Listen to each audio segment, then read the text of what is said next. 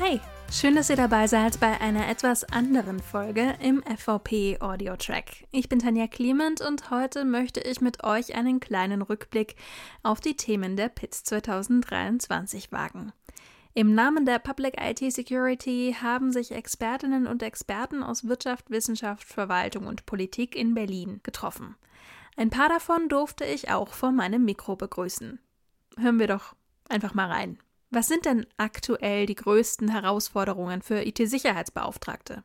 Darüber spreche ich mit Janette Basner-Lukert, Senior Manager Systems Engineering für den Bereich Public Sector in Deutschland bei Palo Alto Networks. Hallo, schön, dass Sie bei mir im Podcast sind.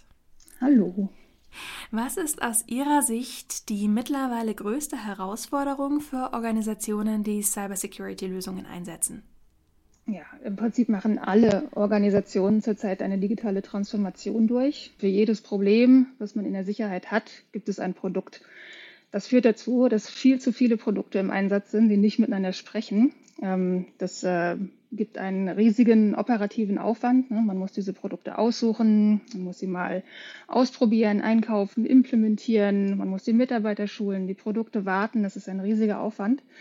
Und vor allem ähm, erzeugen diese vielen, vielen Produkte Unmengen an Alarmen, äh, die heutzutage nicht mehr ähm, abgearbeitet werden können. Bedeutet im Umkehrschluss, wir haben Wissen, wir haben Bedrohungsintelligenz, die aber liegen bleibt. Äh, wir haben bei Palo Alto Networks äh, eine Incident-Response-Organisation, die Unit 42. Und immer wenn die in große Breach-Situationen reingehen, sieht man im Nachgang, dass das, was zum eigentlichen Breach geführt hat, schon vorher gewusst hätte werden können. Was könnte man machen? Ganz viele Fachkräfte draufschmeißen, aber so viel Personal haben wir nicht. Und was noch hinzukommt, ist, wir nennen das Siloisierung. Das heißt, dass äh, jedes Produkt immer nur seinen besonderen Ausschnitt anguckt. Wie geht man denn diese Herausforderungen dann am besten an? Am besten, indem man wechselt von einem reaktiven Ansatz für jedes Problem eine neue Lösung zu einem proaktiven Ansatz. Ne? Das heißt, man äh, muss das ganze Thema ganzheitlich anschauen. Dafür braucht es natürlich, weil es so viele Alarme und so viel Wissen ist, was da ist, braucht man zum einen Automatisierung. Ne? Für Automatisierung wiederum brauche ich eine sehr gute Datenqualität und ich brauche vertrauenswürdige Daten. Und ich brauche künstliche Intelligenz, die mir meine Alarme vorsortiert ähm, wenn sie immer wieder die gleichen Aufgaben machen müssen. Das wird stupide und äh, dann fangen, kommen auch Fehler rein. Ähm, das heißt, ich muss künstliche Intelligenz einsetzen, um wiederkehrende Aufgaben äh, zu reduzieren, damit der Analyst sich wirklich auf die wichtigen, auf die relevanten Themen fokussieren kann. Und das alles gelingt aber nur, indem man eine Plattform hat. Eine Plattform, die es mir von vornherein ermöglicht, das Gesamtbild zu denken und alles, was an Informationen im Netzwerk, äh, in der Cloud, ähm, da ist, äh, zusammenführt, vorauswertet, sodass nur noch die wirklich komplizierten Dinge beim Analysten landen, der sich darum kümmert. Mhm. Wie können Sie denn jetzt dabei die Organisation ganz konkret unterstützen? Also indem wir genau da ansetzen, wo das Problem ist, nämlich diese technologischen Silos zu durchbrechen nämlich nicht immer nur ein Produkt zu haben, was sich um ein Problem kümmert, sondern die gesamte Produktpalette konsolidieren und möglichst vollständig integrieren. Das heißt, in einem modernen SOC, Security Operations Center, braucht es äh, eine native Integration von allen Informationen, die da sind. Und genau dafür haben wir das Produkt XIM erschaffen, das äh, mit integrierten Workflows ähm, über die gesamte Organisation hinweg einfach wesentlich bessere Security Outcomes erzeugt als alles, was wir vorher gesehen haben. Wir kennen alle diese Zahl 170, 180 Tage, bis ein Eindringen in einem System auffällt. Mit der Implementierung von XIM in unserem eigenen SOC haben wir es geschafft, die Meantime to Detect, also die Zeit, die wir brauchen, um ein Ereignis zu erkennen, auf 10 Sekunden herunterzuschrauben und gleichzeitig die Meantime to Repair auf eine Minute runterzudrücken. Und das ist äh, ein Ergebnis, was äh, man ohne eine integrierte Plattform auf gar keinen Fall erreichen kann. Dann vielen Dank für den Einblick. Sehr gerne. Okay, wenn es nicht mehr ausreicht, für jede bekannte Sicherheitslücke eine spezielle Lösung zu suchen, wie gestalte ich dann ein sicheres System, Das erklärt mir Dr. Carsten Willems, CEO und Mitgründer von VMray. Hi, schön, dass du da bist. Hallo, es freut mich. Wie kann ich denn bisher unbekannte Ransomware-Angriffe erkennen? Mhm. Ja, also Ransomware ist ja eine spezielle Form von, von einer Schadsoftware und da schwingt immer so ein bisschen die, die, die ethische Frage mit, was ist eine böse Software, was ist eine gute Software. Das ist wie bei allen Technologien so, ähm, die kannst du halt für gute Sachen und für schlechte Sachen einsetzen. Ne? Also es gibt viel Software, die wie eine Schadsoftware aussieht, die aber äh, ganz legitimerweise von, von Strafverfolgung äh, ein, eingesetzt wird, um eben äh, Kriminelle, Terroristen und so weiter äh, zu überwachen äh, und gegebenenfalls zu überführen. Das heißt, was ich eigentlich nur messen kann, ist, ähm, was ist denn eine potenziell äh, schadhaft? Was ist eine, mhm. eine Software, die eventuell Dinge tun kann, die ich nicht, die ich nicht haben will auf meinem Computer oder auf meinem System? Und ähm, Dinge, die man schon kennt, die also bereits schon jemanden erfolgreich in der Vergangenheit kompromittiert worden haben und wo es dann aufgefallen ist, die kann man relativ leicht erkennen mit, mit irgendwelchen Signaturen. Man sagt, da ist eine gewisse Bytefolge drin oder die Datei hat einen bestimmten Hashwert. Ähm, das ist relativ simpel.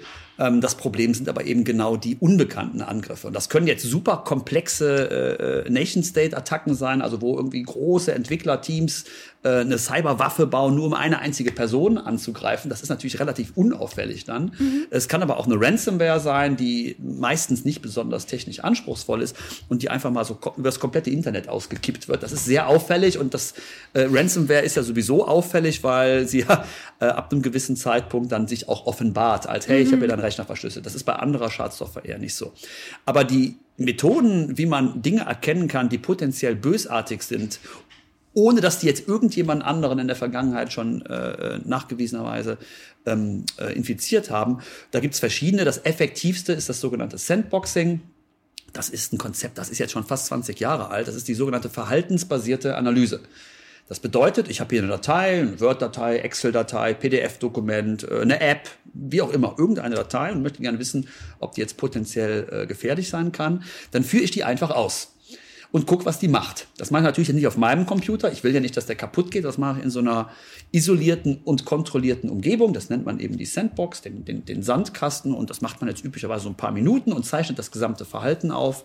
Und wenn man dann zum Beispiel sieht, oh, ich habe hier ein PDF-Dokument, das ist eine Bewerbung, und wenn dieses PDF-Dokument aufgemacht wird, dann fängt das auf einmal an, die Festplatte zu verschlüsseln, das Mikrofon einzuschalten, alle E-Mails an irgendeine IP-Adresse im Ausland zu schicken.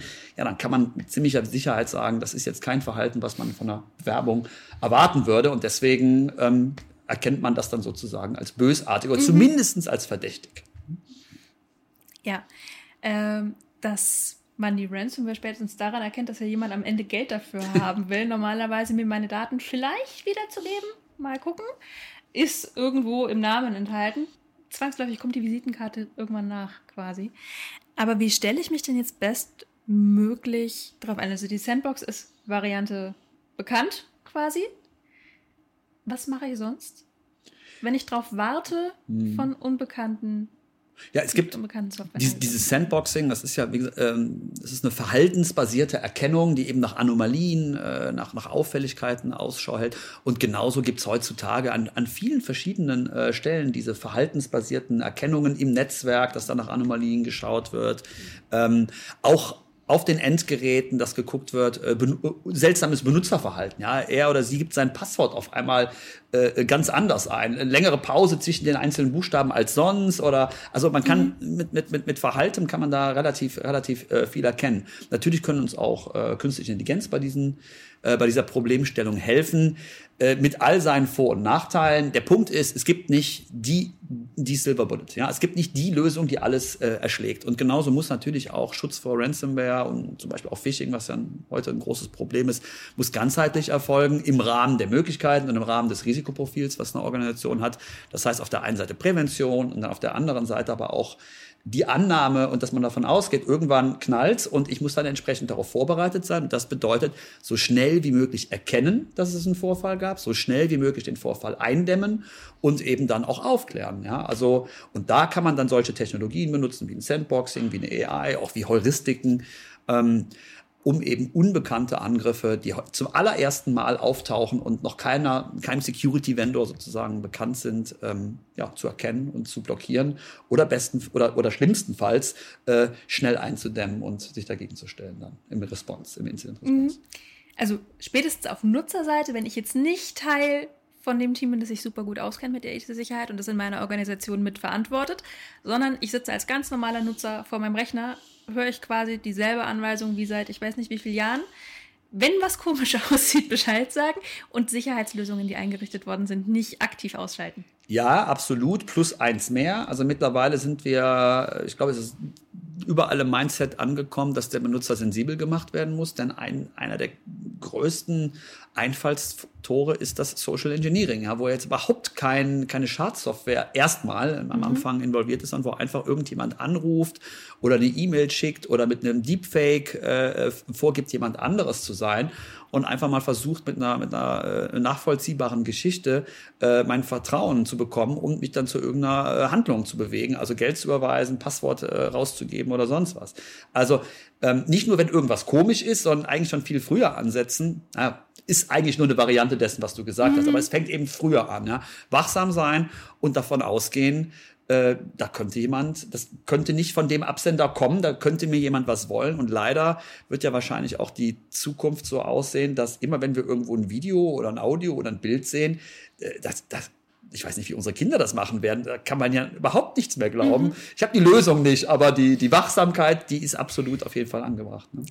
Ja, an der Lösung arbeiten wir ja irgendwo alle noch. Ähm, genauso schwierig wird es auf Journalistenseite, wenn ich jetzt kurz noch mein Nachwort quasi anhänge. Äh, wenn wir nämlich gucken, ob wir Quellen vertrauen können oder nicht. Mhm. Weil da mhm. sind wir schon an dem Punkt, dass wir uns Videos angucken und wenn die, wenn die gut gemacht sind, nicht mehr unterscheiden können, ob die authentisch sind oder nicht. Gucken wir mal, wo das dann hinläuft. Ja. Aber erstmal danke, dass du da warst. Sehr gerne. Was macht sichere Softwareentwicklung denn jetzt aus? Darüber spreche ich mit Jochen Michels, Head of Public Affairs Europa bei Kaspersky. Hallo, Herr Michels, schön, dass Sie heute da sind. Hallo, ich freue mich, mit Ihnen sprechen zu können. Was hat Cyberresilienz mit einem digitalen Immunsystem zu tun? Cyberresilienz ist eine wichtige Kernkomponente von einem digitalen äh, Immunsystem. Wir sprechen ja auch über öffentliche Verwaltung hier und es geht ja darum, selbst für den Fall eines tatsächlichen Cybervorfalls die Bereitstellung von Dienstleistungen den Bürger möglichst aufrechtzuerhalten, also mit wenigen oder keinen Ausfallzeiten. Also da geht es um die organisatorische Widerstandsfähigkeit. Ein digitales Immunsystem äh, ist eine gesamte ähm, Formation, ein Gesamtkonzept. Das geht los mit Systemen, mit IT-Systemen, die nach dem Prinzip Security by Design entwickelt äh, wurden. Man muss die gesamte Softwarelieferkette im Blick haben die Behördenleitung, das Management muss Verantwortung übernehmen und Cybersicherheit zur Chefsicherheit machen. Praxisorientierte Schulungen für die Mitarbeiter sind äh, wichtig und natürlich für den Fall, dass es tatsächlich einen Cybervorfall gibt, dass es erstens Notfallpläne gibt, zweitens, dass diese kommuniziert sind, dokumentiert sind, jeder weiß, was er zu tun hat und dass sowas auch geübt wird. Und darüber hinaus ist natürlich auch bei Cybersicherheit und einem digitalen Immunsystem ist das wichtig, organisationsübergreifend die Zusammenarbeit, der Austausch und die Zusammenarbeit mit allen verantwortungsvollen Akteuren im Cybersicherheitsökosystem. Und was macht eine sichere Softwareentwicklung aus? Aus unserer Sicht drei Komponenten, nämlich einerseits äh, gut geschulte, qualifizierte Mitarbeiter. Und zwar für die Entwicklung, Test, Code Review, Qualitätssicherung. Ganz wesentliche Komponente, weil Software wird ja von Menschen geschrieben. Und je besser die Menschen qualifiziert sind, desto sicherer ist die Software. Die Software soll ja, oder der Code, der geliefert wird, soll ja nicht manipuliert sein. Das heißt, ein unberechtigter Zugriff soll verhindert werden und das können gut qualifizierte Mitarbeiter. Zweiter Aspekt sind die richtigen Entwicklungstools. Ähm, die auch entsprechend abgesichert sind. Das heißt, abgesicherte Umgebung. Und wenn es Punkt drei Prozesse um die Prozesse geht, dann ist es wichtig, dass die hohen Sicherheitsanforderungen genügen, dass es klare Rechte und auch klare Rollenmodelle gibt, dass vier Sechs-Augen-Prinzipien umgesetzt sind. Dass in dem gesamten Prozess ausgeschlossen wird, dass Unberechtigte in den Softwareentwicklungsprozess äh, eingegriffen werden. Und alle diese Maßnahmen, dafür gibt es internationale Standards, Richtlinien und Best Practices. Und aus unserer Sicht muss jedes Unternehmen, das Software entwickelt, insbesondere auch Cybersicherheitssoftware, einen besonders hohen Wert darauf legen, dass die Prozesse vor unberechtigtem Zugriff geschützt sind. Kann man diese Vertrauenswürdigkeit auch messen? Das kann man messen, äh, denn äh, hier gibt es internationale Standards, es gibt äh, verschiedene Prinzipien, äh, die europaweit oder auch global implementiert wurden. Ein Beispiel ist zum Beispiel S-Bomb. Das wird vielen nicht sagen. Ein relativ neues Konzept, Software Bill of Materials, was jetzt aber auch in Europa durch den Cyber Resilience Act eingeführt wird und wo vom BSI auch schon entsprechende technische Spezifikationen vorgenommen wurden. Dann natürlich ISO 27001, äh, das ist Informationssicherheitsmanagement. Das heißt eben ein immer wiederes Anschauen der Informationssicherheitsprozesse, ein, ein kontinuierlicher Verbesserungsprozess. dann gibt es wiederum für die Softwareentwicklungsprozesse ähm, ein spezielles Audit, SOC 2 Audit nennt sich das.